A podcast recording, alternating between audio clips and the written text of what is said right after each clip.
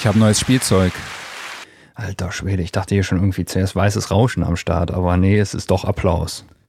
Ja, du dachtest wahrscheinlich jetzt, wir stehen hier vor irgendwie 25.000 Leute und die Leuten und die klatschen uns einfach zu, weil unser Wochenrückblick so geil ist.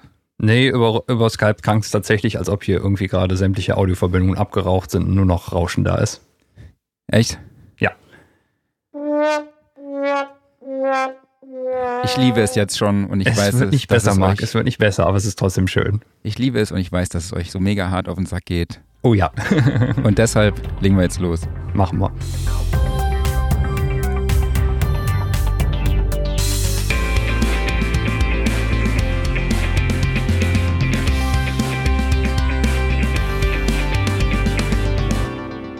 Sound and Recording Podcast Ausgabe 11. Mein Name ist Marc Bohn Mein Name ist Klaus Beetz. Und an dem Tag, an dem ihr das hier hört, nämlich dem 6. Februar, ist der Geburtstag von Bob Marley. Bob Marley wäre heute 75 Jahre alt geworden. Ach, okay.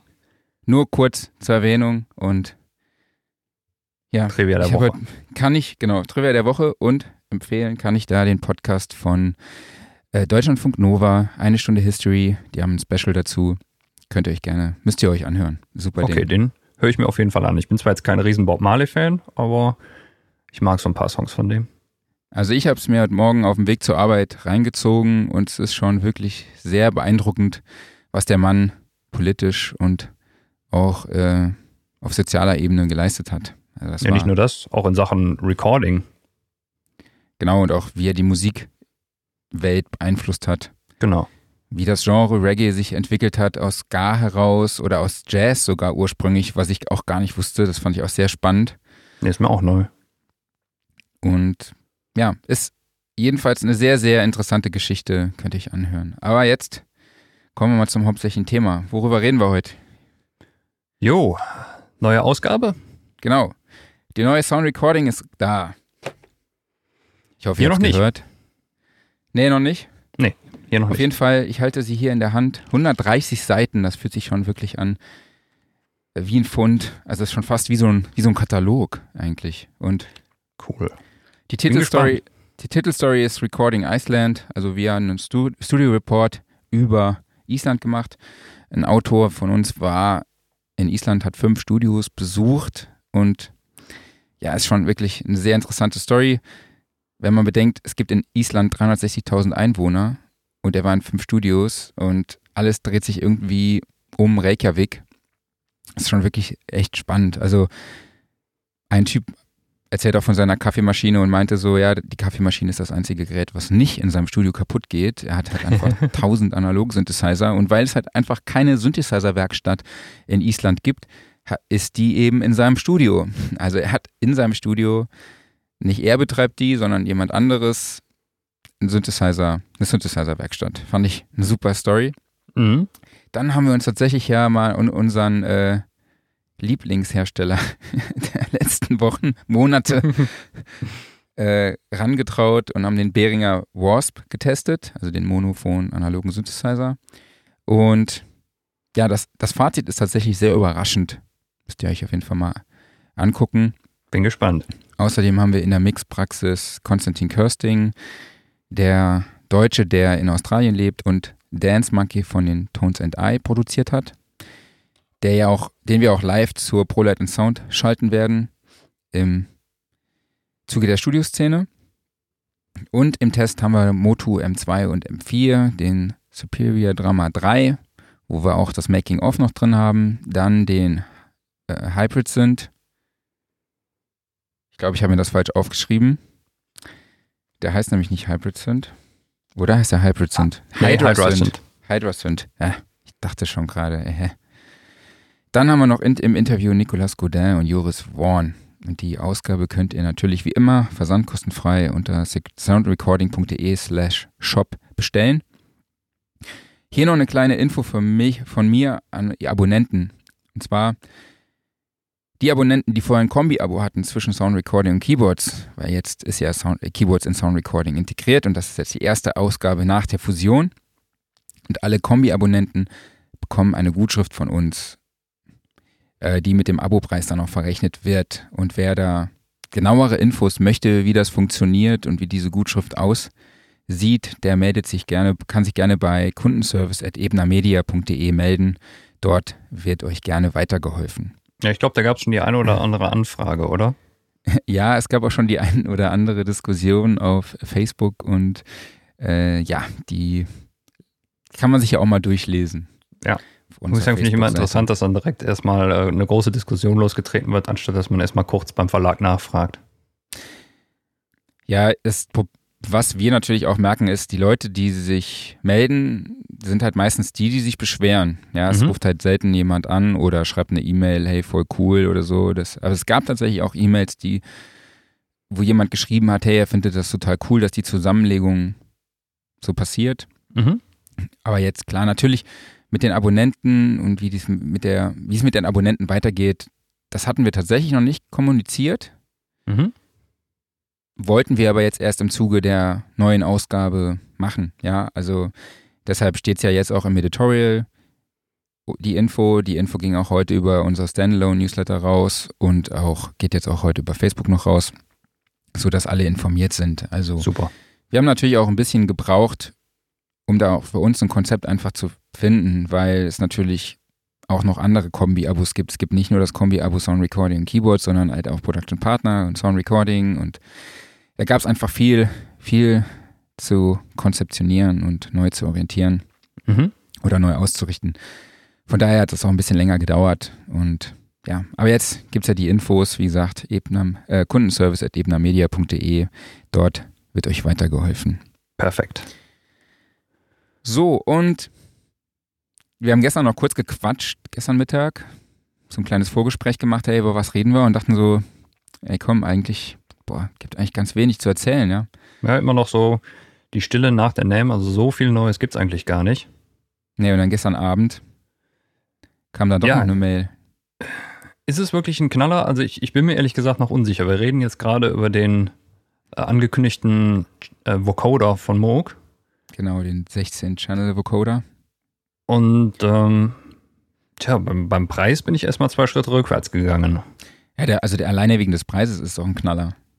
Ja, äh, ist die Frage, ob das jetzt ein positiver Knaller ist. 6000 Dollar? Schlappe 6000 Dollar für einen Vocoder, das ist eine Ansage. Klar. Aber was ich halt wirklich interessant finde, ist, dass das Teil ursprünglich in den 30er Jahren zur Verschlüs Verschlüsselung von Kriegsbotschaften entwickelt wurde. Also die, die Urtechnik des Vocoders, ne? Genau. Ja. Und dann halt 1978 hat sich Moog dann an die, dieser Technik gewidmet, ne? Mhm. Und dann den Vocoder entwickelt. Ja, ich habe. Giorgio äh, Moroder ist ja da quasi so ein, so ein mhm. bekannter User davon. Ich habe äh, sehr, sehr wenig Hintergrundwissen zu diesem Vocoder, aber ähm, es ist tatsächlich, stellt sich mir also wirklich als erstes die Frage, äh, warum soll ich 6000 Dollar für einen Vocoder ausgeben? Also es ist ja im Endeffekt ein, ein Boutique-Gerät, es ist für Liebhaber. Wem das gefällt, ist, für den ist das natürlich super. Ich meine, es, es kommt von Moog, von daher wird das äh, wunderbar verarbeitet sein, sicherlich ganz toll klingen. Aber der, der Preis ist doch echt ordentlich. Also Gerade wenn ich dann im Portfolio von Moog gucke für die 6000 Euro oder Dollar in dem Fall, mhm. da würde ich mir eher einen Moog One kaufen. Ja, was soll ich dazu sagen, ne? du machst mich sprachlos. Aber ich habe mir das Teil auf, ich habe mir das Teil angehört und es klingt echt geil. Also das kann ich mir vorstellen. Die Soundbar-Spiele, die es auf der Website gibt von Moog, die können sich hören lassen. Ja, aber es, ich, es wird ein absolutes Nischengerät, glaube ich. Also auf jeden Fall ging das total ab, diese Meldung, gestern mhm. Abend in den sozialen Netzwerken und auch auf allen Portalen. Und wurde ja auch von, gut, okay, von Moog wurde es natürlich auch als Knaller angekündigt, aber das mhm. ist ja auch klar. Weitere Infos dazu findet ihr auf jeden Fall auf keyboards.de oder auf der Website von Moog. Ich hau die Infos auch wieder äh, in die Show Notes. Haben wir den jetzt zu kurz abgefrühstückt oder Wolltest du ich kann ehrlich sagen? gesagt nicht viel mehr dazu sagen, weil ich kenne das Original nicht und ähm, ja, der Preis ist im Endeffekt das, was mich am meisten angesprochen hat an dem Gerät. Okay. ich merke schon, du bist eher so, du, beim, beim nächsten Produkt äh, ist das entspricht eher so deiner Preispolitik, glaube ich, oder? Das entspricht, äh, ja, sagen wir mal so, ähm, der Preis des nächsten Produktes ist natürlich der Oberknaller. Ich glaube, dafür würde ich auch mehr Geld ausgeben. Aber ähm, jetzt kam die News, dass der Genesis Pro ein äh, Software-Synth äh, entwickelt von, jetzt weiß ich nicht, wie man den guten Mann wirklich ausspricht, Umet Ostchan, Umet Ostchan, äh, sehr bekannter EDM-Producer. Ähm, der schraubt schon seit Jahren parallel zu seiner Musikkarriere an diesem Software-Synthesizer. Mhm. Und es hieß immer mal wieder, dass wohl Neuigkeiten dazu kommen, dass er irgendwann dann mal erscheinen soll. Also das ist ein Ding, was sich schon seit Jahren hält, aber es, es wirkte eher schon fast wie so eine Art, ja, wie nennt man das, Vaporware, die niemals rauskommen wird. Mhm. Aber jetzt heißt es dann tatsächlich, okay, Februar kommt er. Und äh, es gibt ein langes Video dazu, wo er die einzelnen Features von dem Ding präsentiert, was der Knaller ist. Also das Ding ist halt voll mit Funktionen. Allein nur schon, was die Modulationsmöglichkeiten angeht. Und der Oberkracher ist halt, das Ding kostet 1 Euro. Symbolischer Preis 1 Euro. Aber hast du die GUI schon mal gesehen? Ja, ich fand sie ganz geil. Also ich habe jetzt nur so Renderings gesehen von einem von einem Hardware-Produkt. Tatsächlich. Nee, die GUI wird im Video gezeigt. Ach so, im Video. Ja, okay, mhm. das muss ich mir mal. Sieht halt. Sieht Sag mal technisch aus, lässt sich aber anpassen. Ach so, okay. Also da kann man auch selbst in der GUI hingehen und sagen, okay, ich ändere mir das Hintergrundbild, ich ändere mir die Farben und so weiter und so fort. Ob man das unbedingt braucht, ist die Frage, aber es gibt also die Möglichkeit. Und äh, ja, er sagt halt nach eigener Aussage, dass das so für ihn sein, sein Weg ist, äh, der, äh, der Musikwelt was zurückzugeben, weil er halt mhm. selber jetzt wenig in Sachen, sagen wir mal, Tutorials, Masterclasses und so weiter und so fort gemacht hat, sondern er hat halt ähm, an, an diesem Synthesizer geschraubt. Und ja, im Endeffekt kann man sagen, den verschenkt er jetzt halt. Ja, aber das finde ich halt irgendwie schon wieder widersprüchlich.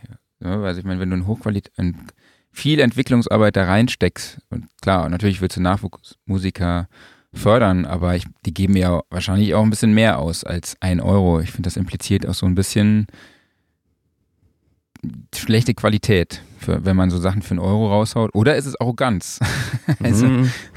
Würde ich sagen, weder noch. Also ähm, zumindest das, was man im, im Video hört, finde ich, klingt ganz geil. Ähm, klar, ich meine, das Ding muss sich natürlich dann messen, wenn es raus ist. Aber ich sag mal, wenn es nur die Hälfte von dem verspricht, was angekündigt ist, dann wird das auf jeden Fall ziemlich einschlagen. Und ähm, auf der anderen Seite muss man natürlich sagen, äh, der Mann ist millionenschwer. Von daher mhm. ähm, er dann diese Einnahmen aus der Software noch braucht, ist die Frage. Ja, nee, das, das, davon gehe ich jetzt auch nicht aus. Ja. Kannst du was zum Funktionsumfang kurz sagen? Gigantisch. Also verschiedenste Synthesearten halt virtuell, analog, subtraktiv, ähm, Wavetable, äh, ich glaube Sample Playback hat er auch drin. Ähm, ja, ich habe es nicht ganz genau durchgeguckt, sondern bin eher durchgesteppt. Das Video ist halt, ich glaube, fast eine Viertelstunde lang. Ich fand die Modulationsmöglichkeiten allein schon toll. Das ist halt ähm, Audio-Routing-Möglichkeiten gibt, dass du halt mit einem Audiosignal wieder andere Sachen modulieren kannst innerhalb des Synthes. Ähm, ja, also ich glaube, da wird man sehr, sehr lange glücklich mit. Ja, und weitere Features werden ja auch regelmäßig auf seiner Facebook-Seite angeteasert. So heißt es zumindest. Okay, das heißt also, wer, da mehr, wer mehr wissen möchte, schaut da einfach mal vorbei. Ähm, was haben wir noch? In Juno 106 Overlay, Overlay MIDI Editor. Was ist ja, ein MIDI Editor? Ganz interessant eigentlich von der Idee her. Das ist ein MIDI-Controller, also eine, eine Controller-Software für den Behringer DeepMind. Und die beschränkt sich nur darauf, die Funktionen zu steuern, die an den Roland Juno 106 angelehnt sind. Mhm. Und ist auch optisch so ein bisschen. Also, ja, also die GUI ist auf jeden Fall total Juno 106-Style. Ja. Definitiv. Genau. Ich stehe ja da tierisch drauf, ne? Also, wie ihr ja wisst. Bei mir muss alles einfach nur alt aussehen und ich find's geil. ähm, preislich 5,90 Euro. Kann man ja, nichts sagen. Kann man nichts sagen, ne? Nee. Ähm, es ist mal ein interessanter Ansatz zu sagen, okay, ich mache einen Editor, der sich nur auf bestimmte Sachen beschränkt und nicht das komplette Instrument steuert. Aber ich glaube, es gibt vom gleichen Anbieter auch einen Editor für den DeepMind, der dann alle Funktionen steuert und der ist auch, glaube ich, nur unwesentlich teurer. Genau, Entwickler ist ja Momo Müller. Das hat mhm. man, glaube ich, noch nicht gesagt. Ja, genau, richtig. Aber es ist, ein spannender Ansatz. Genau, wie du schon gesagt hast, gibt es für 5,90 Euro auf der Website von Momo Müller. Das Plugin läuft auf Mac OS X und auch auf Windows-Rechnern als VST und AU im N32 oder auch 64. Eine Demo steht leider nicht zur Verfügung. Schade. Aber ich meine, für 5,90 Euro kann man sich auch direkt. Ja. Ist ja pra praktisch eine Demo. Wir sind heute sehr niedrigpreisig, sage ich mal. Ne? Also, naja, wir haben mit 6000 Dollar angefangen. Ja. Aber jetzt haben wir 1 Euro und 5,90 Euro. Vielleicht ja, hätten wir andersrum anfangen sollen. Das gleicht das so ein bisschen aus, ne? Ja, und so wirklich teurer wird es jetzt auch nicht mehr, ne? Also. nee. Was haben wir noch ähm, rausgesucht? Ähm, ja, jetzt musst du mir mal bei der Aussprache helfen. Das ja, nächste Plugin, was noch kam, kam von Voxengo. Und jetzt darfst du sagen, wie das heißt. Ich würde es einfach buchstabieren. C-R-T-I-V. Sch Sch Schumowik? ja, könnte. Schumow Schumowitschk? Mhm. Was, was ist denn dein Tipp? Ich hätte auch Schumowik gesagt. Ja, aber. Würde ich jetzt ja. auch sagen. Wahrscheinlich heißt das Creative Schumowik. Das C-R-T-I-V steht wahrscheinlich für Creative. Hm? Stimmt, jetzt wo du das sagst. Oh. Hammer. Der hat jetzt gepasst, oder? Hätte gepasst, aber es ist, äh, eigentlich brauchst du den, den Snare Roll doch bei einem Brüller, oder? Ja, aber, äh, also ich finde, der Dusch hat gepasst. So. Ja, nicht schlecht. Okay, ich muss mir bis nächste Woche auch Sample Pads besorgen. Also Voxengo Creative Schumowik nennen wir es jetzt eigentlich, ist ein Plugin, das einen dynamischen Rauschteppich generiert. Was erstmal merkwürdig klingt. Ne? Du holst dir ein Plugin und machst Rauschen hinzu. Ja, im Prinzip kann ich mir vorstellen, dass es sowas ist wie das, äh, ein Rauschteppich, den man unter eine Snare legt zum Beispiel. Ne? Das ist eigentlich genau der Witz an der Kiste, weil eigentlich sind ja so diese, diese Rauschgeneratoren, wenn es jetzt nicht gerade ein Testtool ist, ist es ja eher so, um, sagen wir mal, dieses typische Vinyl-Knacksen und Rauschen äh, zu emulieren.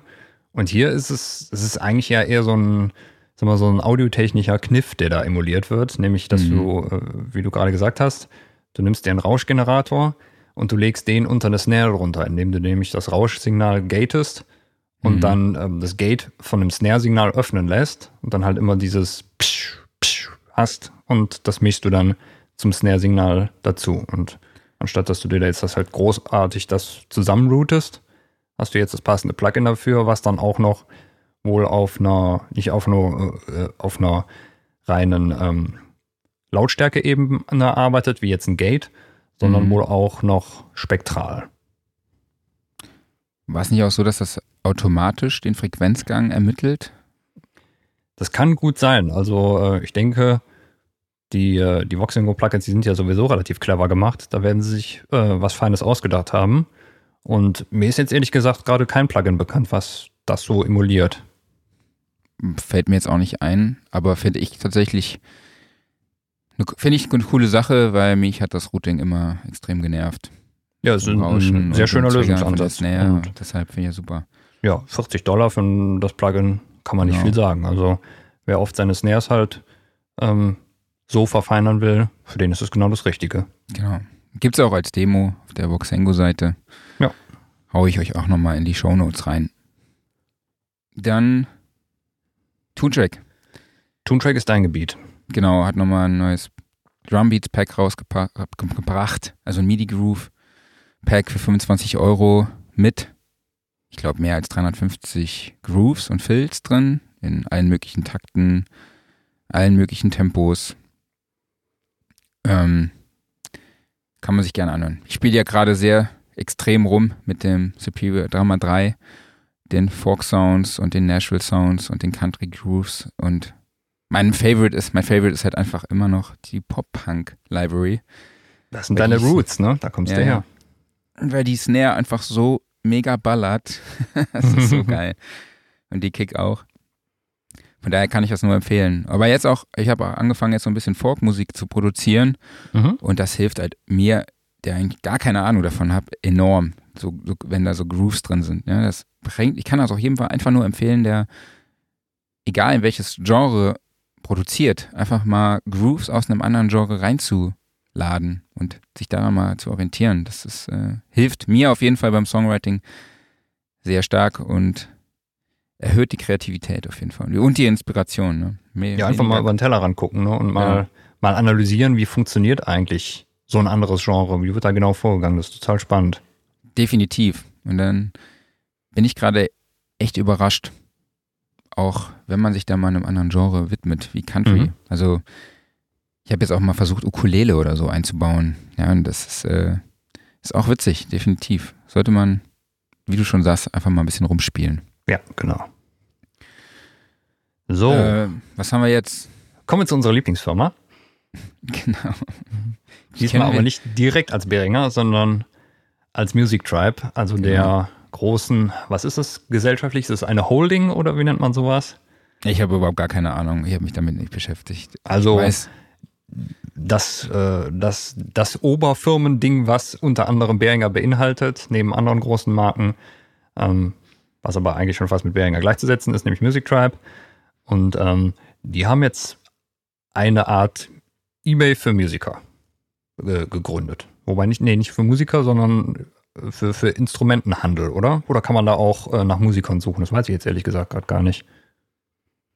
Also ich verstehe es als Gebrauchtwarenladen, aber nicht, mhm. nein, nicht nur gebraucht. Ne, ist auch falsch. Es ist eigentlich ein, ein Marktplatz für ja, ein digitaler eBay, ne? Marktplatz für Musikinstrumente oder äh, irgendwie Recording-Equipment und alles Mögliche. Und es gibt da mhm. gebrauchte Sachen. Es gibt aber halt auch Shops, die dort ihre Produkte als original und brandneu anbieten. Ja, also natürlich, wenn man ja. mal einen Blick auf die Seite wirft, stechen einem dann die Behringer Produkte ins Auge. Natürlich. Und links öffnet sich eine, ein Dropdown-Menü, wo es dann verschiedene Kategorien gibt, wie Audio-Interfaces, Kabel, Controller, die iBoxen, äh, Drums, mhm. Gitarre und alles Mögliche. Und wenn man jetzt hier zum Beispiel mal auf Mikro, ich bin gestern mal auf Mikrofon gegangen, mhm. da war zum Beispiel noch gar nichts bei Microphones. Ich bin jetzt mal gespannt. Hat sich das geändert? Nee, bei All Microphones findet man noch nichts. Und nee, habe ich jetzt noch nichts gefunden. Es gibt dann wohl auch so Kategorie Good und Fair und Poor und Bad. Also da, da findet man noch nichts. Da wird es wohl in nächster Zeit ein bisschen mehr geben. Bin ich gespannt. Mhm. Aber das ist eigentlich jetzt der erste Audiohersteller, der so einen eigenen Marktplatz anbietet. Oder kennst du da schon einen? Also ne, als Hersteller fällt mir da jetzt so ad hoc keinen ein, keiner mhm. ein. Ich frage mich jetzt halt, wo, wo ist der Unterschied zu Reverb oder zu, zu eBay? Mal ganz Das pauschal. ist die große Frage, ja. Weil Reverb, Reverb ist ja im Endeffekt auch genau das Gleiche. Ne? Da mhm. gibt es auch gebrauchte Sachen, man kann, auch Shops stellen dort ihre Sachen rein. Ja. Ist auch ein Riesenmarktplatz, wo man auch selber seine Produkte oder seine gebrauchten Instrumente dann oder seine, sein gebrauchtes Equipment anbieten kann. Mhm. Was in den USA auch wirklich eBay extrem im Nacken sitzt. Mhm. Und da weiß ich jetzt tatsächlich gar nicht so genau, was Behringer damit jetzt möchte. Weil, also natürlich weiß ich, was sie damit möchten, aber ich weiß nicht, ob es so Sinn macht, jetzt da noch, eine, noch ein Konkurrenzportal zu machen zu den beiden großen. Ja, das ist die große Frage. Aber naja, ich meine, jetzt sind sie da und mal genau. gucken, wie sie sich entwickeln. Ne? Müssen wir mal äh, gucken. Ich meine, dieses Jahr war sogar eBay auf der NAM-Show mit einem Stand. Echt? Okay. Das fand ich auch extrem spannend. Und die hatten super, also enorm viele Verlosungen. Also ich glaube, so stündlich wurde da irgendwas verlost. Und der Stand sah auch echt cool aus. Aber ich was sagen, halt echt ich bin irgendwie, bin kein großer Freund mehr von eBay, weil ich finde, die haben ihre Webseite äh, die, das war früher alles viel, viel einfacher. Mhm.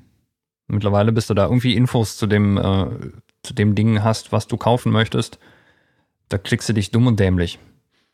Also bei uns in Köln funktioniert eBay Kleinanzeigen halt enorm gut. Also ich das weiß nicht funktioniert mehr, auch super, ja. Genau, aber Kleinanzeigen ist halt auch, das ist eben die ganz simple Version. Und die, die, ja, ich finde halt bei sowas, je simpler und einfacher, umso besser. Mhm. Ja, wir, wir, ziehen ja in einem halben Jahr um und meine mhm. Frau hat jetzt schon Gestern Abend kam ich nach Hause und da war der Couchtisch plötzlich weg. Die ist jetzt schon Perfekt. am Aus. Ja, die räumt jetzt schon, die trennt sich jetzt schon von allem. Also ich bin gespannt, wann ich nach Hause komme und der Kleiderschrank ist weg. Äh, kann ich mir ja, wir haben, dauern. Wir haben das viel zu spät vor unserem Umzug angefangen, deshalb mussten wir vieles mitnehmen, aber sind auch immer noch dabei. Und eBay Kleinanzeigen ist halt da echt das Mittel der Wahl. Mhm. Und äh, das funktioniert halt da einfach so super, weil du da eben nicht gezwungen bist, äh, irgendwie hier noch das anzugeben, sondern das, sondern schreibst einfach kurz Text mit den wichtigsten Infos und fertig und rein damit. Und natürlich, es kostet auch nichts, aber äh, ich finde beim normalen eBay alleine schon die Informationen zu suchen über das, äh, was das Gerät eigentlich ist, was du gerade kaufen möchtest, mhm. ist nicht schön, nee. Und halt überall auch irgendwie, dann ist hier noch was gesponsert und das und das und äh, es ist schon fast, weißt du, wie, wie so Werbefenster, die dich auf allen Seiten anploppen. Ja, das stimmt. Aber kaufst du denn gebrauchte, gebrauchte Sachen auf eBay oder einem anderen Portal? Ja, schon hin und wieder mal. Also ich habe da bisher auch noch keine schlechten Erfahrungen gemacht, glücklicherweise. Und ähm, nee, also da, äh, gerade wenn man jetzt halt zum Beispiel mal ähm, gerne einen älteren Synthesizer hätte oder sowas, dann äh, ist das natürlich nach wie vor die Anlaufstelle. Ja, klar. Also ähm, ich finde es halt auch immer, ähm, manchmal hat man einfach Glück, da halt dann äh, einen richtigen Schnapper zu machen, weil es dann eben halt Leute, tja, dann sind die Geräte vielleicht schlecht beschrieben oder sowas und äh, man findet sie dann zufällig oder ja, einfach der Preis wird relativ niedrig gemacht. Also, nee, ich, ich finde es nach wie vor schön halt. Ähm, ich beobachte das auch mal einfach gerne. Also bei den Kleinanzeigen, da kannst du auch einfach deine, deine mhm. Suchaufträge machen, dass du sagst, irgendwie Gerät XYZ und ab und zu ploppt dann mal eine Nachricht auf, hier von wegen neue Geräte wurden eingestellt und dann kann man einfach mal schauen. Ja, klar. Ich habe auch schon viel Kram verkauft über eBay Kleinanzeigen unter anderem meine Yamaha HS80 habe ich, glaube ich, vor vier oder fünf Jahren mal bei eBay Kleinanzeigen verkauft. Ne, kann gar nicht so lange her sein. Drei oder so. Die guten Boxen? Der Typ, der dann die gekauft hat, der kam dann bei mir vorbei und meinte so direkt, ja, ja, die, ich habe mich dann doch irgendwann davon getrennt. Hm. Und ja, der Typ, der kam dann auf, vorbei und meinte, ey, du bist doch der, der von Sound Recording. So, das fand ich ganz witzig. Ja, geil. Ja, die Welt so. ist klein, ne? Ja, definitiv. Und ich hatte halt gar keine Kartons mehr für die Teile und der mhm. war halt nicht mit dem Auto da. Ich weiß nicht, was er sich gedacht hat, wie er die Teile dann jetzt irgendwie transportiert. Und er hat die dann einfach links und rechts unter den Arm geschnallt und ist dann durch die Stadt gelaufen. Okay. Das ist auch sportlich, ne? Ja, definitiv. Wir ich wollten ja heute noch ein bisschen. Ja, ich ja? einmal einen Synthesizer quer durch die Stadt geschleppt. Das war allerdings auch dann zum Glück jetzt kein so ein hardcore-schweres Teil. Das war mein guter äh, Roland JP 8000 und äh, hm. aber trotzdem danach waren mir die Arme lahm. Ich habe meine Couch über die Ehrenstraße getragen. Oh, alleine? Köln. Nee, mit einem Kumpel. Aber das war schon sagen. geil. So, so, samstags, samstags umgezogen in die Ehrenstraße und dann äh, eine Couch über den Gehweg transportiert. Das Schön. ist schon, weil jeder, der die Ehrenstraße kennt, wie es da abgeht samstags. Ja, wir wollten so. jetzt ja schon ein bisschen über das Thema Online-Shopping versus Einzelhandel quatschen, wo wir mhm. jetzt schon mal so ein bisschen über diese Online-Gebraucht-Portale mhm. gesprochen haben. Wobei ja es auch nicht ganz stimmt. Aber wir haben ja schon erwähnt, dass man auch neue Sachen bald, äh, neue Sachen auf den Portalen kaufen kann. Also Online-Shopping versus Einzelhandel. Wann hast du dir denn das letzte Mal ein Gerät im Einzelhandel irgendwie vor Ort gekauft? Oh, das ist lange her. Ähm, da muss ich überlegen. Also das ist, nee, das ist schon diverse Jahre her. Weiß ich ehrlich gesagt gerade gar nicht. Weißt du gar nicht mehr? Nee. Ja, das ist schon krass. So weit ist schon gekommen. Ja. Ich habe mir jetzt am Freitag einen Bass gekauft beim Music Store. Und du bist ich hingefahren? Mich, ich habe mich in mein Auto gesetzt mhm. und bin den ganzen weiten Weg von Rodenkirchen nach Deutz gefahren. Die und nur 15 Meter oder wie weit ist das? Also, also im Traffic ist das schon, äh, im Berufsverkehr ist das schon noch ein Stückchen, ne? Also so Echt? 20 okay. Minuten brauchst du da schon, 25 oder so. Also das ist okay. jetzt nicht äh, um die Ecke. Ich hätte jetzt gedacht, tatsächlich, es wären nur fünf Minuten oder so gewesen. Nee, nee, tatsächlich okay. nicht. Aber ich bin auch, ich habe einen Kumpel von Gitarre und Bass halt gefragt, ey, ich will mir den, den Bass kaufen, also so ein Squire Vintage Classic äh, 60 Style. Kostet 380 Euro. Und dachte ich, ja komm, für meine Musikproduktion als Demo, Demos aufzunehmen, reicht das auf jeden Fall locker. Habe ich ihn gefragt, ja, meinte, ja, kannst du nichts falsch machen, alles cool. Ich sag, ja, ich guck mal hier äh, bei Thomann, was das Teil online kostet. Und er meinte, ach, jetzt fahr, fahr doch jetzt einfach zum Music Store. Ich so, Alter, da muss ich mich in mein Auto setzen. Also so krass war es einfach schon. Also es war überhaupt gar nicht in meinem Kopf, dass ich Ja, man- zum Music Store hinfahre. faul, ne? Oder dass ich dort, ja, das ist echt, man wird echt faul. Also ich hätte Mhm. natürlich auch beim Music Store bestellen können, ne? aber ich Ja. wäre niemals auf die Idee gekommen, zu einem Store hinzufahren. Ne? Mhm. Früher, da war das, war das ein Highlight. Ja, Ich- total. Ich hatte mit 18 hatte ich einen Führerschein. Mhm. Das erste, was ich gemacht habe, war zu Thomann gefahren. Wirklich. Also als Eventreise. Ne? Man hat, das, war, das war ein Erlebnis, überhaupt dorthin zu fahren. Und man kommt aus, den Wal aus dem Wald und sah dann damals diese DHL-Halle, diese riesige DHL-Halle. Ich bin leider bei Thomann noch nie gewesen. Also ich bin äh, damals immer regelmäßiger Store-Kunde gewesen, weil, weil gut, der Store, der waren halt äh, von mir aus, das waren trotzdem immer noch 60 Kilometer ungefähr. Aber wenn ich jetzt von hier aus bis Thomann gefahren wäre, ja, wie viel wäre das gewesen? 400 Ja, das Kilometer, schon- 500 Kilometer? Ja, ich weiß jetzt nicht genau. Es ist auf jeden Fall ganz, ganz weit draußen. Also Oh ja. JWD, Mhm. definitiv. Also natürlich sind wir auch zum Store gefahren, ja, also mit der Band dann. Sogar einmal haben die mich überrascht. Ich hatte Geburtstag und dann hatten die mir als Geburtstagsgeschenk, haben die mich abgeholt, morgens um 6 Uhr. Ach geil. Und wir sind nach Köln zum Store gefahren. Also damals habe ich noch im Saarland gelebt. Ja. Mhm. Also das wäre jetzt ein bisschen komisch gewesen, wenn die mich um 6 Uhr hier in Köln abgeholt wären, hätten und wir wären zum Store gefahren. Mhm. Das, dam- damals war das noch im alten Store. Ja, und das war halt echt richtig cool, ja. Und heute, also ich wäre nicht mal auf die, wie gesagt, nicht mal auf die Idee gekommen, da hinzufahren. Und es war Freitagnachmittag und ich fahre dahin und der Laden ist voll. Ich dachte mir, Leute, was macht ihr alle hier? Ja, aber ist doch eigentlich schön, oder? Ja, ich fand das total cool. Also ich Ja. dachte, ich gehe da jetzt rein, freitags nachmittags, da ist gar nichts los, tote Hose. Äh, nee, der Laden war echt voll. Also das fand ich, fand ich echt mega cool, muss ich wirklich sagen. Hätte ich nicht mit gerechnet. Ich dachte halt, okay, ich habe Zeitdruck, shit, nachher brauche ich wieder ewig an der Warenausgabe. Mhm. Oder es ist auch keine Sau da, der mich bedient. Aber nee, da waren, waren Leute, aber ein, mit einem habe ich gesprochen, ja. Ich habe noch einen ehemaligen Kollegen, Martin Mörser, getroffen. Die sagen, ja, sie sind gerade ein bisschen krankheitsbedingt unterbesetzt, aber das ist, glaube ich, bei uns auch gerade hier, äh, pfeifen alle aus, aus dem letzten Loch. So. Und alle Coronavirus ist schon rübergeschwappt. genau, alle sind irgendwie angeschl angeschlagen. Ah ja, super viel Verständnis, aber ich habe jemanden gefunden, der hat mich super beraten. Ich war total happy damit. Habe gefragt, ey, ich will den den Bass. Alles klar, hast du den da? Ja, hier, probier doch mal aus. Hab ich ausprobiert, war alles klar. Konnte mir einen Ampraum aussuchen, einen Amp. Das Teil angespielt, ja, fand ich super. Hab dann gesagt, ja, habt ihr den vielleicht noch in einer anderen Farbe? Ich hätte gern die und die Farbe. Ich wollte Daphne Blue mit so einem Permut äh, Schlagbrett. Ja, haben wir da, kannst du, ja, hier, okay, alles klar. Gekauft, runtergegangen zur Kasse, bezahlt. Warenausgabe Hölle. Es war einfach die Hölle los. Ja. Ich dachte, Alter, ich muss doch los.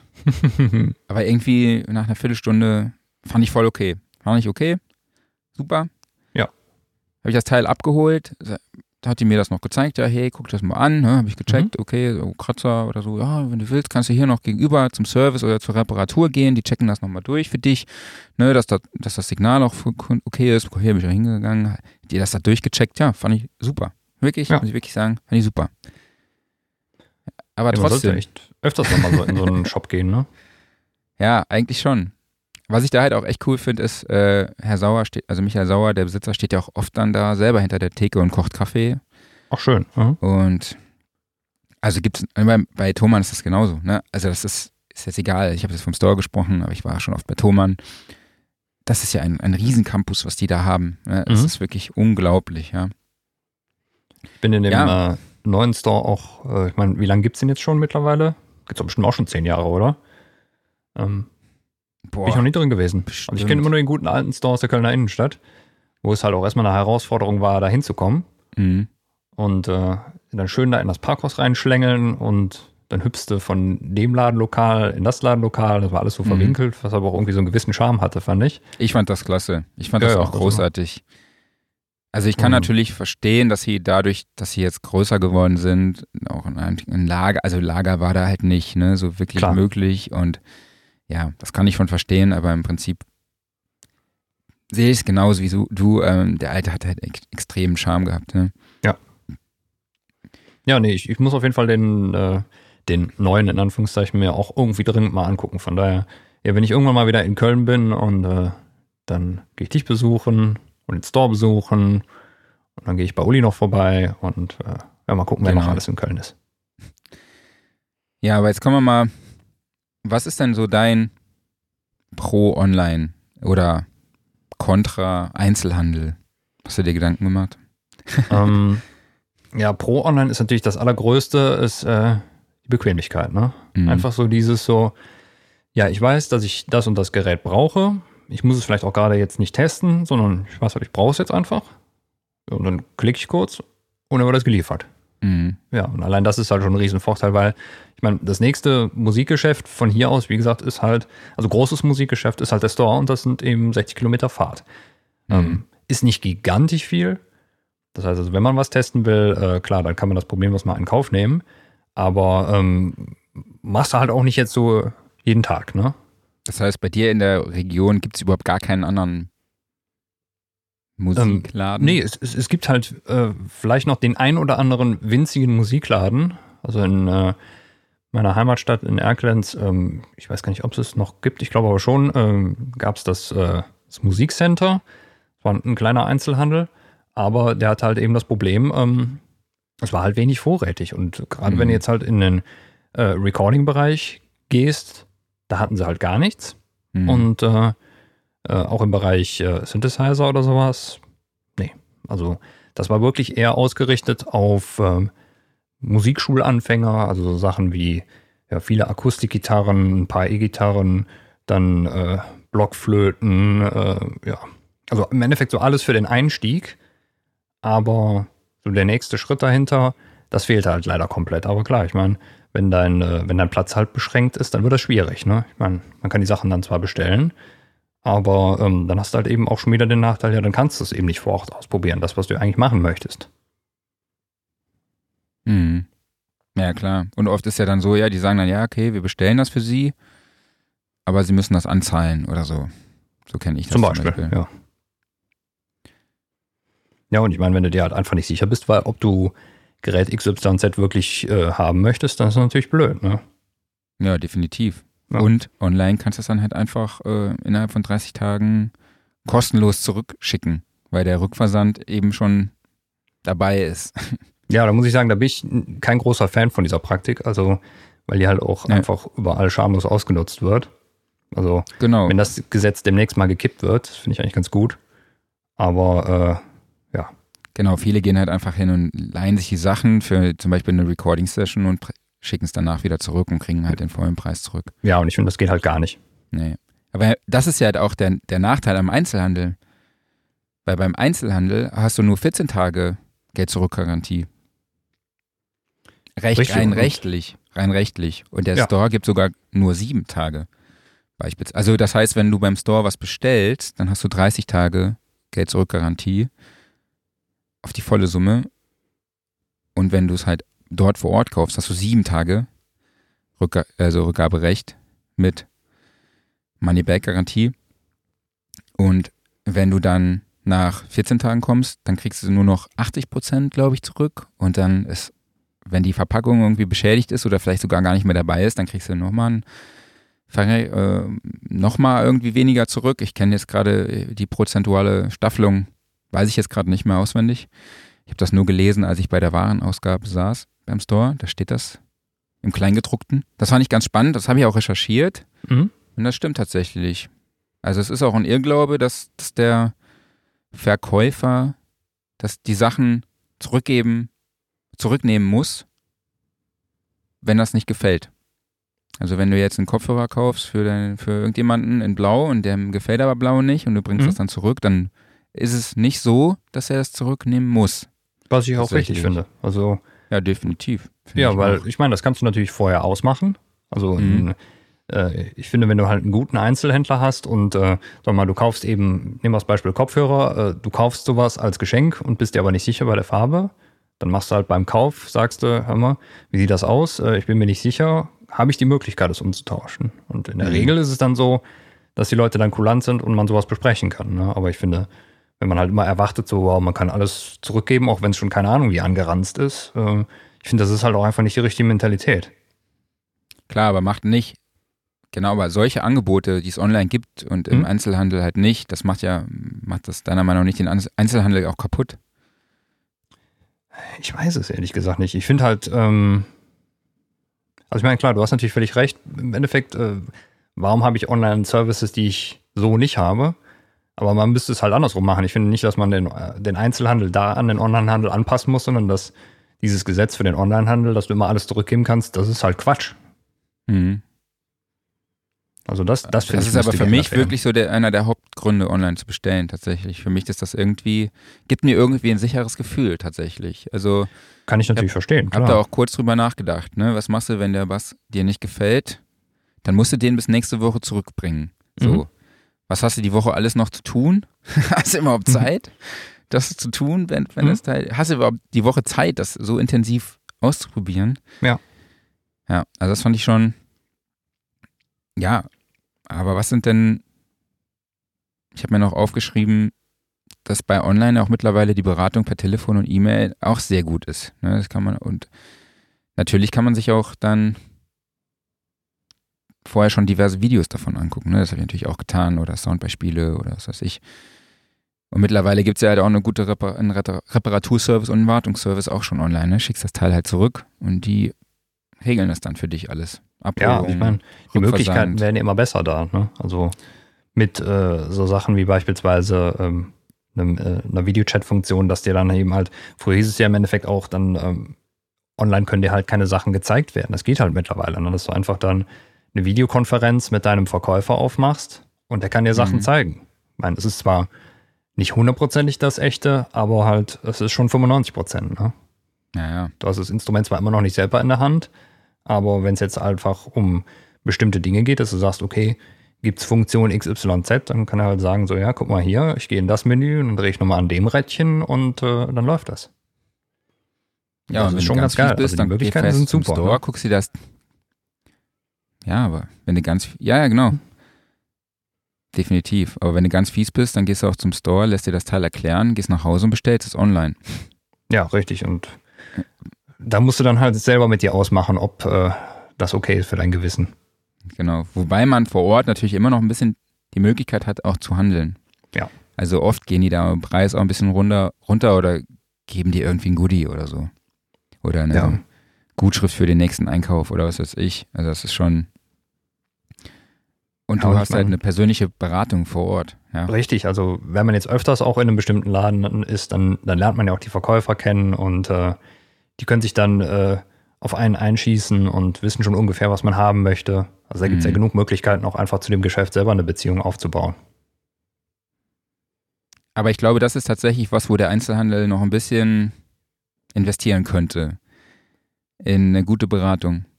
Also ich finde ja, die sind alle immer sehr Mhm. nett und so und engagiert und motiviert, aber manchmal finde ich die auch ein bisschen drüber. So. Ja, es kommt immer ganz auf das Geschäft an. Also Ja, ich denke, das hast du halt nee, überall. nicht pauschal. Es kommt einfach wirklich auf die Person an. Also ob du Ja, halt ja. wirklich jemand bist, der einfach nur, ich nenne es jetzt mal der seelenlose Verkäufer ist, der einfach nur, ja komm, kauf das jetzt und lass mich in Ruhe. Oder halt wirklich jemand, der mit Leib und Seele dabei ist, der halt auch Genau.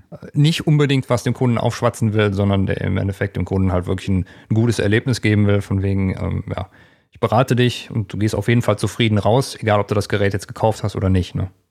Genau, ich brauche halt keinen, der mir die Specs runterrattert, weil die kann ich im Internet nachlesen. Genau. Ich will jemanden, der mir das Produkt erklärt in der Anwendung und ja auch von seinen Praxiserfahrungen berichtet. Also er muss Richtig. ja nicht irgendwie den Teil dann alle Schalter auswendig kennen oder so. Mhm. Das ist ja nicht mal der Fall. Aber man muss halt schon auch das Gefühl haben, dass der weiß, wovon er redet und nicht unbedingt auch ein Technik-Nerd sein, weil das überfordert mich tatsächlich immer ein bisschen. Ich hatte mal einen, der wollte, wollte, wollte mir diesen Bo Box, äh, Boss Looper erklären. Der hat mir da runtergerattert, was, der ist ja nur ein Pedal drauf Mhm. und dieses Pedal hat halt, ist halt äh, mit mehreren Funktionen belegt. Und dann hat er mir halt runtergerattert, welche Funktionen das hat. Ja, einmal tippen so und dann zweimal tippen so und dann, wenn du zwei, zwei Sekunden gedrückt hältst, hältst, das passiert das. Wenn du es fünf Sekunden gedrückt hältst, dann so. Und wenn du mit beiden Füßen auf den ein, das eine Pedal trittst, dann passiert das so. Mhm. Und dann irgendwie nach 30 Sekunden hat er mich gefragt, so, und was hast du dir jetzt davon behalten? Und ich dachte so, Alter, willst du mich jetzt verarschen oder was? was er wollte, war mir dann halt einfach nur zu sagen, hey, das ist einfach saukompliziert. Wenn du die Kohle hast, dann investier besser in die größere Version mit zwei Mhm. Tast Tastpedalen, was ich auch im Endeffekt gemacht habe, aber ich fand die Art und Weise puh, fragwürdig. Ja, stimmt. Naja, Also hätte dich darauf vorbereiten können, was jetzt kommt, ne? ja, ja, genau. Aber klar, das ist natürlich, du kannst die Sachen vor Ort testen, du hast eine persönliche Beratung vor Ort beim Einzelhandel. Du kannst auch, wenn du ein Problem hast, kannst du auch mit dem Gerät nochmal dorthin gehen. Ja, und kannst eben. mit denen quatschen. Ne? Mhm. Aber du musst halt hinfahren. Richtig. Und da ist halt auch immer einfach so ein bisschen wirklich die Frage, wie weit bist du von dem Geschäft entfernt? Genau. Mhm. Und dann ist ja auch immer noch das eine Argument Preis. Ja, richtig. Online hast du halt einfach immer einen besseren Preis.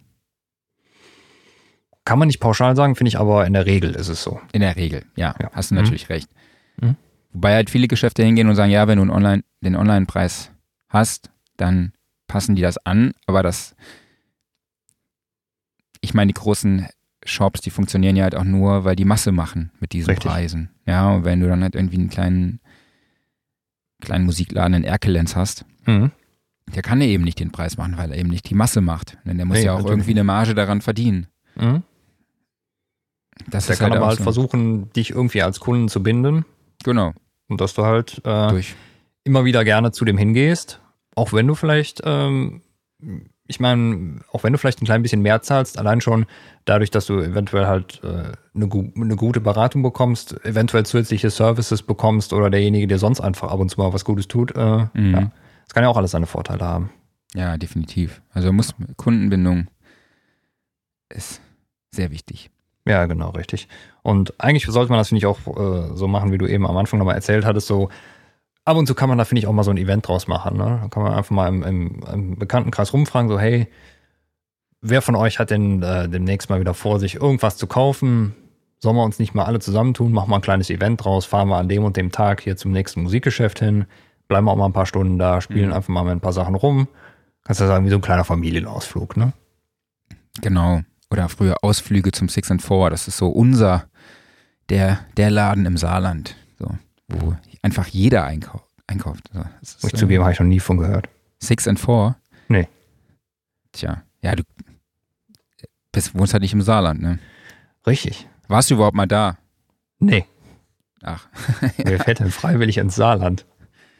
ja, ich muss da immer an diese blöde Postillon, an diesen Postillon-Beitrag denken, wo dann irgendwie so steht, ja, durch Saarland fährt man ja nur, wenn man nach Frankreich möchte oder so. Ja, Diese blöden Sprüche, ey. Ich kann hat er nicht ganz unrecht, ne? Wobei ich glaube, Saarland ist sehr, sehr schön. Kann ich mir vorstellen. Definitiv. Nee, würde ich auch irgendwann tatsächlich gerne mal hin. Ich kann es ja nur empfehlen. Die Ja. Saarschleife muss man mal gesehen haben. Ja, komm, da kannst du mich ja irgendwann mal rumführen. Und Saloy. Ja. Da gibt es übrigens auch einen kleinen, oder gab's auch einen sehr coolen Musikladen. Gibt es jetzt auch Ja. leider nicht mehr. Vielleicht machen wir ja musikalisch irgendwann mal was zusammen und anstatt, dass wir uns dann irgendwie eine Butze in der Eifel oder sowas mieten, wo wir uns dann einquartieren, dann machen wir mal im Saarland. Genau. Das auch eine gute Idee. Ja, klingt doch gut. so, weiter? Ähm, ja, weiter. Ich glaube, Aufreger der Woche übersprengen wir. Ja, ich hatte diese Woche tatsächlich gar nichts, worüber ich mich aufregen kann. Ne? Alles gut. Ja, dann. Dann ist doch super. Workflow der Woche haben wir noch. Mhm. Ich habe Habe ich ja, auch keinen, aber hast du einen? Ich habe einen. Dann leg mal los. Ja, ich habe ein neues äh, Recording-Setup für, mein, für den Podcast. Ich weiß nicht, ob ihr es vielleicht an meiner Stimme erkennt. Ich habe ein anderes Mikrofon und zwar das Rode PodMic. Für kostet 117 Euro. Fand ich ist ein, als ich es recherchiert habe, dachte ich, hä, was? Boah, ist ein krasser Preis. Also es fühlt sich echt haptisch so hochwertig an. Ähm, ist ja ein dynamisches Mikrofon, Nierencharakteristik, interner Popfilter, was ich sehr, sehr gut finde. Ja, da muss ich auch direkt mal kurz eine kleine Lanze für, für Rode brechen. Ich finde, äh, also mir ist noch, noch kein Produkt von denen über den Weg gelaufen, was seinen Preis nicht wert wäre. Also wirklich ein super Teil. Aber eigentlich finde ich es ja scheiße, wenn, wenn sich ein Podcaster anders anhört. Kennst du das? Ja, kann ich verstehen, aber ähm, er kann sich ja besser anhören. Ja, das stimmt. Aber ich hatte mal Podcaster Paxsoup heißt er. Mhm. Ähm, Da hatte der, der Hauptmoder Hauptsprecher hatte irgendwann ein neues Setup und ich dachte, Alter, der hört sich gar nicht mehr so an wie vorher. Naja, und was habe ich noch neu? Ja, ihr habt es ja schon gehört. Hier. Dusch. Ja, wunderbar. Ich habe den Zoom L8. Ein Mehrspurmixer für 433 Euro. Hat sechs Combo Mic Line Eingänge, was ich schon mal ziemlich cool finde. Das heißt, man kann ihn auch nicht nur fürs Podcasten nutzen, sondern auch für kleine Band-Recordings, vielleicht auch im Proberaum. Dann hat er noch zwei zusätzliche Line-Eingänge, die aber eine Besonderheit haben. Und zwar 7. Kanal 7 kann man entweder als Line-Eingang nutzen oder, so wie ich es, ich es jetzt mache, das USB-Signal vom Rechner einspeise. Also ich habe jetzt Klaus über Skype immer von meinem Rechner über USB in den Mixer geholt, in Kanal 7. Da ich jetzt aber USB nutze, kann ich nicht sagen, ich will den Line-Eingang nutzen. Das heißt, der ist belegt. Zusätzlich könnte ich jetzt auch, hat das Zoom L8 jetzt sechs Soundpads, kann jetzt aber nur drei nutzen, da Klaus auf der 7 sitzt und die und drei der sechs Soundpads ebenfalls auf Kanal 7 liegen. Das heißt, ich könnte jetzt theoretisch umswitchen auf den Sound, auf die Soundpads, dann will ich aber Klaus nicht mehr hören. Dann könnte ich äh, die Soundpads auf 1 bis 3 abhören. So liegen die restlichen drei Soundpads jetzt auf dem, auf dem Kanal 8. Das finde ich ein bisschen schade, muss ich sagen. Ja, das fand ich auch ein bisschen schade. Ähm, ich hätte gerne sechs Pads gehabt, so. Ich Mhm. wollte mich da richtig aus, austoben. Jetzt habe ich ja nur drei. Naja. Aber finde ich trotzdem cool. Und was ich an der 8 spannend, am äh, Signalweg 8 spannend finde, ist, dass man dort über einen TRRS, eine TRRS-Verbindung, ein iPhone oder ein Smartphone anschließen kann. Das finde ich ganz cool. Ähm, außerdem kann ich dort auch das USB-Signal nochmal reinholen. Noch ein zweites, wenn man irgendwie noch einen zweiten Rechner hat. Und natürlich auch ein Line-Signal. Also das heißt, oder die Pads. Das heißt, du hast hier entweder ein Line-Signal, du hast das iPhone, du hast einen, einen weiteren USB, äh, ein weiteres USB-Signal oder halt eben die Pads. Das heißt, wenn du jetzt zwei Line-Signale hättest, dann könntest du gar keine Pads nutzen. Und wenn wir jetzt theoretisch jemanden anrufen möchten, um ihn in den Podcast hinzuzuziehen, könnten wir auch keine Pads mehr benutzen. Das fände ich tatsächlich dann schade. Mhm. Aber mit drei kommen wir jetzt ja erstmal aus, würde ich sagen. Wie dynamisch kann man das denn umschalten? Also, sagen wir mal, wenn das Telefonat beendet ist, sind dann die Pads sofort wieder frei? Ja, also du kannst halt umschalten hier. Du hast so einen Input-Select-Button in Mhm. diesem Kanal und sobald du den äh, drückst, schaltet das Signal automatisch um und wird auch weiterhin aufgezeichnet. Also Also, das ist hieße ja auch das schon denn, mal. also hieße das beispielsweise, wenn du jetzt ähm, die Pads nutzen willst, die ich jetzt momentan bei dir blocke, ähm, könntest du dann ganz kurz mal eben auf die Pads umschalten, den Sound triggern und wieder zurückschalten? Ich glaube ja. Also das kann ich jetzt tatsächlich gar nicht beantworten. Was ich mal versucht hatte, ist Mhm. jemand angerufen, aufgelegt, Mhm. dann ähm, das Signal umgeschaltet auf die Pads und dann die Pads ausprobiert.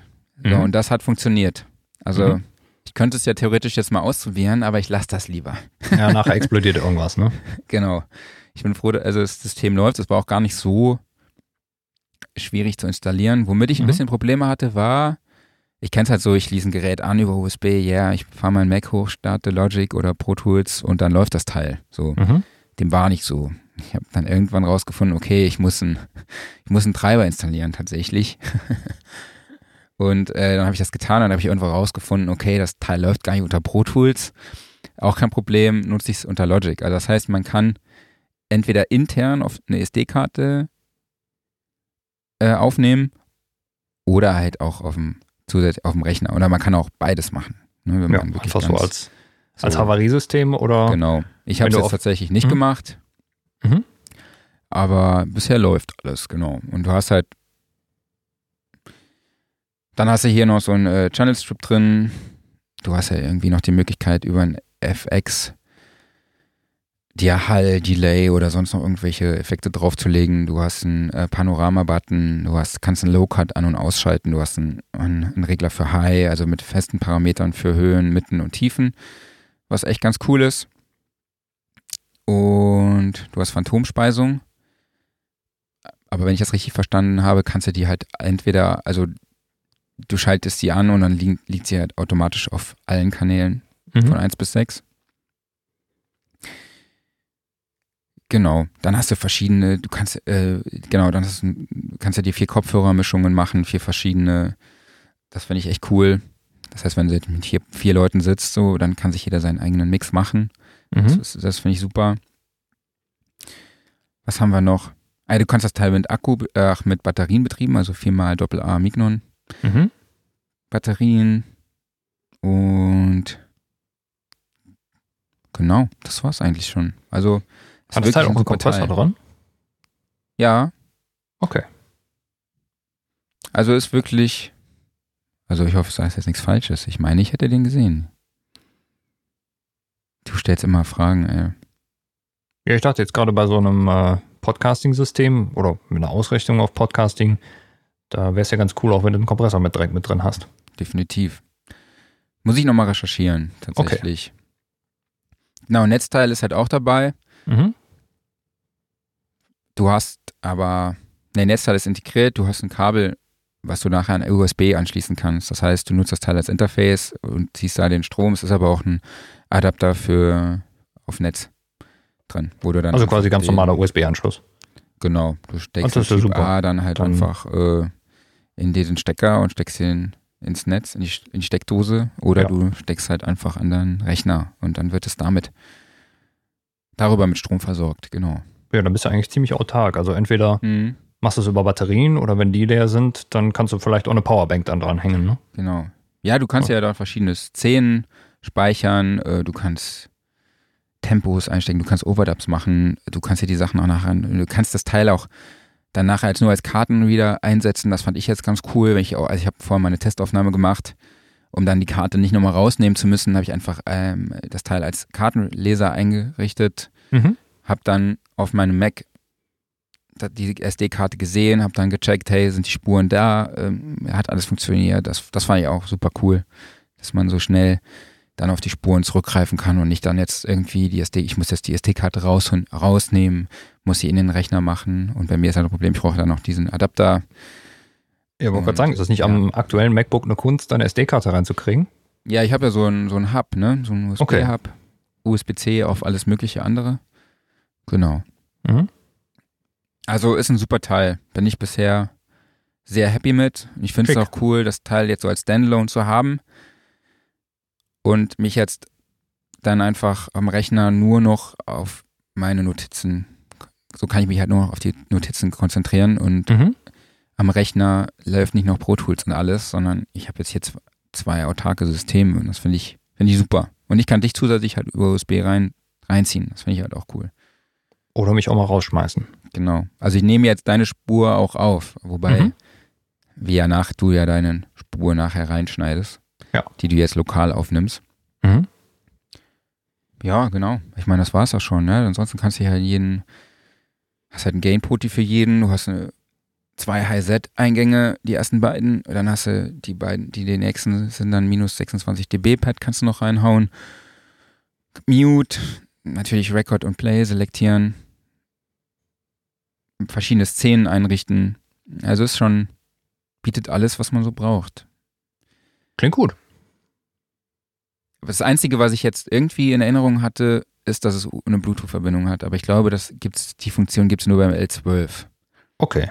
Das hätte ich mir jetzt noch gewünscht, aber im Prinzip kann ich auch mit der TRRS-Verbindung sehr gut leben, wobei ich natürlich als iPhone-User dann wieder einen Adapter brauche von Lightning auf Klinke. Ja. Tja, kann ich alles haben. Ja, man kann halt nicht alles haben. Mhm. Jo, was habe ich noch? Achso, mein Setup besteht dann noch aus einem Dried Orbit Stativ, wo ich dann gestern auch mal recherchiert habe, was das ganze Teil so zusammen kostet. Und dann bin ich doch ein bisschen, war ich doch ein bisschen überrascht. So. Also ich habe jetzt hier äh, von Tried Orbit, müsst ihr unbedingt mal checken, ist eine super, eine super Brand, sehr intuitive Mikrofonstative sehr, sehr robust, sehr, sehr schwer. Die Grundidee ist, dass du einfach eine einfache Möglichkeit hast, um mehrere Mikrofone auch an einem Stativ zu platzieren, so dass du jetzt für die Snare dann nur ein Stativ brauchst, hast dann einen Schwenkarm, den du unter der, also für Button nimmst und einen für Top. So, sorry, ich bin ein bisschen erkältet. Oder dass du ein, nur ein Stativ für die Overheads brauchst. Oder du nimmst ein Stativ für Hi-Hat und Snare. Ja, dass du dann nachher nicht irgendwie zehn Stative rumstehen hast. Mhm. Der andere Vorteil ist, dass du mehrere Mikrofone schon mit diesem speziellen Tride Orbit Kugelgelenk vorinstallieren kannst und dann während einer Session sehr einfach die Mikrofone wechselst. Also du musst dann nicht irgendwie rumschrauben, nochmal die Klemme Das- wechseln und das so. ist eine du sehr coole Technik, halt finde ich. wirklich, Genau. Mhm. Kannst dann einfach die, dieses Gelenk einfach nur te- tes- ähm, tauschen. Das finde ich Ja. super und das gibt es halt auch wirklich ähm, für andere Stative. Das ist ganz cool. Das kann man von Tride Orbit kaufen. Das Mhm. passt auf alle Stative. So. Ja. Und du hast äh, die, die Füße, das Fußgelenk finde ich auch super. Du kannst halt, du hast halt drei, drei Füße und du kannst jeden einzelnen Fuß individuell verstellen in der Position. Das heißt, du kannst Ach, ihn, okay. das heißt, du kannst ihn ein bisschen nach, nach hinten geneigt oder nach vorne geneigt oder in alle möglichen Richtungen positionieren. Du Mhm. kannst den Winkel auch ändern der Füße, so dass man ist ja immer das Problem, du hast zwei Stative, die unmittelbar nebeneinander stehen. Mhm. Die stehen sich immer im Weg. Die stehen sich immer im Weg und da kannst du halt einfach sagen, okay, du änderst jetzt den Winkel Mhm. der Füße und stellst den, das eine Stativ einfach über den Fuß des anderen drüber. Mhm. Und das ist echt cool. Nicht Also schlecht. ich, wirklich, ich bin total begeistert von den Sachen. Aber die haben Mhm. natürlich auch ihren Preis. Also ich habe jetzt hier ein Stativ davon, ein Schwenkarm und die ein, ein Kugelgelenk. Und das kostet zusammen halt mal 400 Euro. So für ein. Das ist eine Ansage. Das ist halt eine Ansage, ne? Mhm. Aber ja. Sollte, aber muss man sich einfach mal angucken. Die Sachen sind echt top. Also ich bin total begeistert davon. Aber ich muss natürlich, klar, muss natürlich sagen, wenn ich jetzt überlege, ich würde mir das privat kaufen, dann würde ich vielleicht zwei, dreimal, viermal überlegen. Ja, also ist schon natürlich eine Nummer. Aber wenn man jetzt ein Studio, ich sag mal, beim Mavic Studio oder man ist jetzt irgendwie Capital Records, ja, dann kauft man halt jetzt irgendwie sechs, sieben, acht von den Dingern. Und wenn du dann mit den richtigen Schwenkarmen kannst du halt dann auch direkt viele Mikros gleichzeitig positionieren, ja. Und Ja, muss man sich halt vorher überlegen, okay, welche Mikrofone brauche, äh, welche Stative brauche ich, welche, welche Schwenkarme. Man kann das dann halt so an sein Setup anpassen und dann kauft man ja auch jetzt, sag ich mal, die nächsten zehn Jahre keine Stative mehr. Ja, Und genau. Es ist immer darauf bezogen, wie du es nutzt. Klar.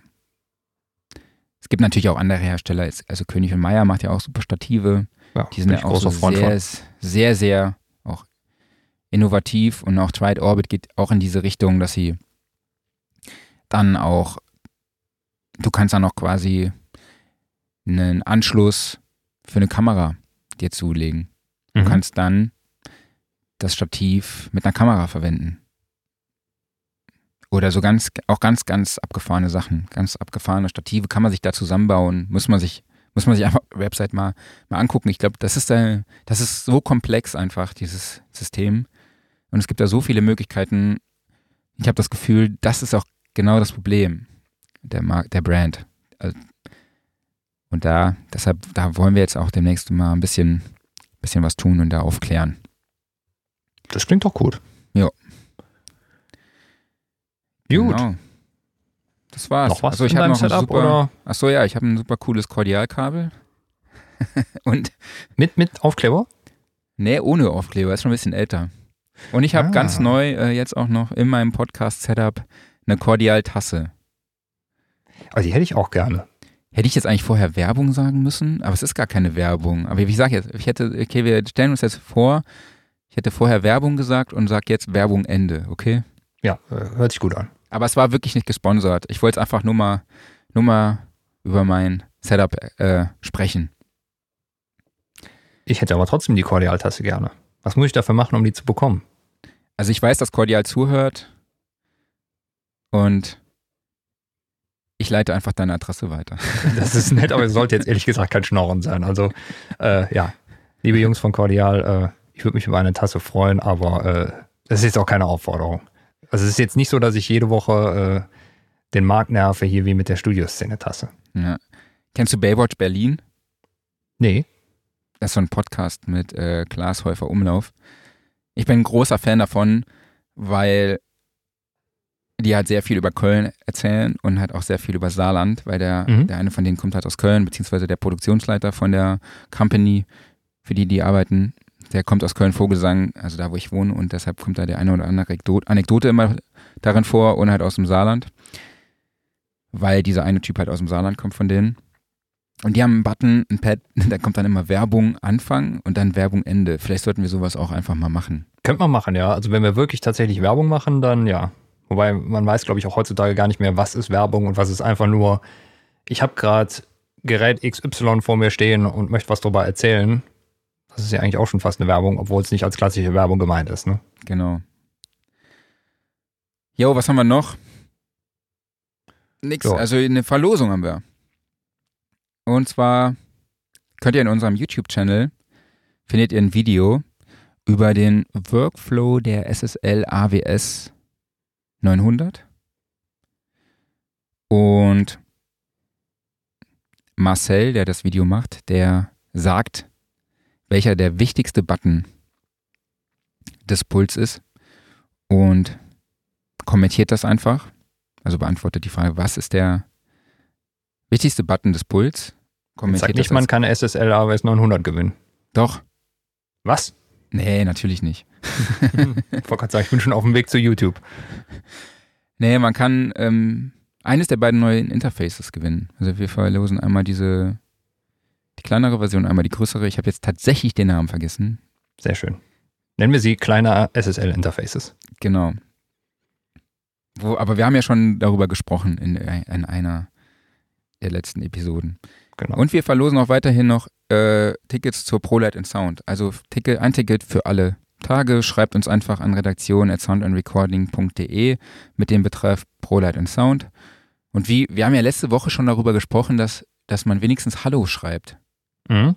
Jetzt schreiben alle Leute ProLight and Sound in den Betreff und schreiben einfach nur Hallo, Ausrufezeichen. Das fand ich sehr witzig, auf jeden Fall. Fand ich sehr witzig, ja. Macht weiter so. Ja. Genau, deshalb auch nochmal den Hinweis auf die, äh, zur, zur ProLight and Sound. Dort sind wir vom 31.03. bis zum 3.04. in Halle 8 mit der Studioszene. Wir haben wieder ein super cooles Workshop-Programm natürlich am Start. Unter anderem mit Waldemar Vogel. Die Woche werden auch noch ein paar anderen announced, beziehungsweise nächste Woche. Wir schalten ja auch Konstantin Körsting noch dazu, von dem ich ja eben gesprochen habe, wo wir die Mixpraxis jetzt im Heft haben. Der Dance Monkey von ähm, Tones and I produziert hat. Außerdem haben wir ja schon gesagt, wir machen den Wochenrückblick. Du hast die Sonnencreme Mhm. wahrscheinlich schon ge gekauft. Die was habe ich gekauft? Sonnencreme. Die Sonnencreme? Ja, Wieso wenn du die mal das? Haus verlässt. Ah, okay, ja. ja. Hm. Ich bin schon so ein halber Daywalker, ne? Ja, ja, deshalb. Ah, Okay. Und die Studioszene findet natürlich auch wieder statt am 18. und 19. in Köln. Also unsere eigene Veranstaltung. Da hat auch schon ein sehr bekannter US-Engineer zugesagt. Aber ja, wir machen jetzt mal Werbung Ende. Alle Infos findet ihr auf studioszene.de oder soundrecording.de oder auf allen unseren Social Media Kanälen oder E-Mail, Newsletter auf YouTube, Facebook, Twitter, egal. Wir befeuern Genau. euch einfach überall. Und ja, würde ich sagen, Ja, schreibt fleißig E-Mails an äh, die Sound Recording, wenn ihr die, die Tickets für die ProLight and Sound gewinnen wollt. Und äh, Aufgabe für nächste Woche, schreibt mal in die Mail rein, Marc ist doof. Mal gucken, ob da was ankommt. meinst du? Ich fänd's super. Okay. Dann würde ich sagen, war's das für heute, oder? Wir müssen den Applaus noch so ein bisschen einfäden, oder? Ja, ich dachte, ich kann das, aber das, das was funktioniert tatsächlich nicht. Also ich wollte es eben einfaden mit dem Fader hier, aber es funktioniert mhm. nicht. Er nimmt einfach, okay, volles Signal, volle Möhre. Okay. Aber du kannst das ja nachher nachbearbeiten, sodass das richtig schön klingt. Ja, dann, dann ist ja das, äh, dann macht das ja keinen Sinn mehr, was wir dazu erzählen. Von daher, das muss jetzt so bleiben. Ach so, okay. Aber, äh, ja, super. Genau. Was ist eigentlich das dritte Sample? Ah, das ist die Tröte, ne? Genau. Wenn ich die anderen drei Kanäle jetzt noch zur Verfügung hätte, könnte man darüber auch das Intro ein- und ausspielen. Aber das Stimmt. geht leider nicht. Ja, mal gucken. Vielleicht äh, lege ich mir da für nächste Woche auch mal hier irgendwas zurecht. Genau. Muss ja kontern und die Leute nerven. Genau, das war es jetzt für heute mit genau. unserem Gelaber. Unser Gelaber findet ihr, wie gesagt, immer, also in allen möglichen Podcast-Portalen, Spotify. Bewährt uns, uns einfach überall sehr gut, wo ihr könnt, vor allem bei Apple. Und hört uns auf dieser, hört uns weiterhin auf YouTube. Und ja, schreibt uns euer Feedback auf redaktion.soundrecording.de. Ich fände es ja immer noch cool, wenn sich mal ein Gast melden würde. Also mhm. wenn sich jemand, ein Hörer melden würde und sagen würde, hey, ich will einfach mal bei eurem Gelaber dabei sein. Das wäre doch mal eine Sache, ne? Ja. Dann einfach auch an redaktion.soundrecording.de einfach Hallo und Hallo schreiben und dann wissen wir Bescheid. Und Marc ist doof. Genau. Ich bin gespannt, wie viele Einsendungen kommen mit Marc ist doof. Ich fände super, wenn welche kommen. ja gut, dann war's das für, für heute von uns. Jawohl. Und wir hören uns nächste Woche, ja? Genau. Macht's mein Name ist Klaus Beetz. Mein Name ist Marc Bohn. Bis nächste Und Woche. Bis nächste Woche. Macht's gut. Tschüss. Ciao. Einmal muss es noch sein. Perfekt.